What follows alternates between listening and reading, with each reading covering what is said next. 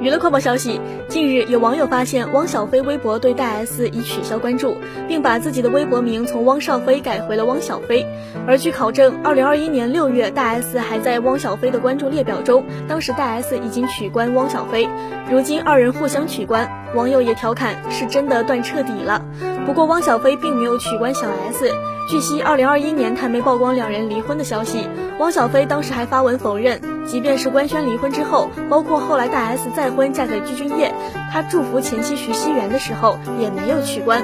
如今在前妻大 S 晒了和新婚韩国老公具俊晔的疑似卡通情侣照之后，他就果断取关了大 S 的社交账号，也是引起了网友们的一番讨论。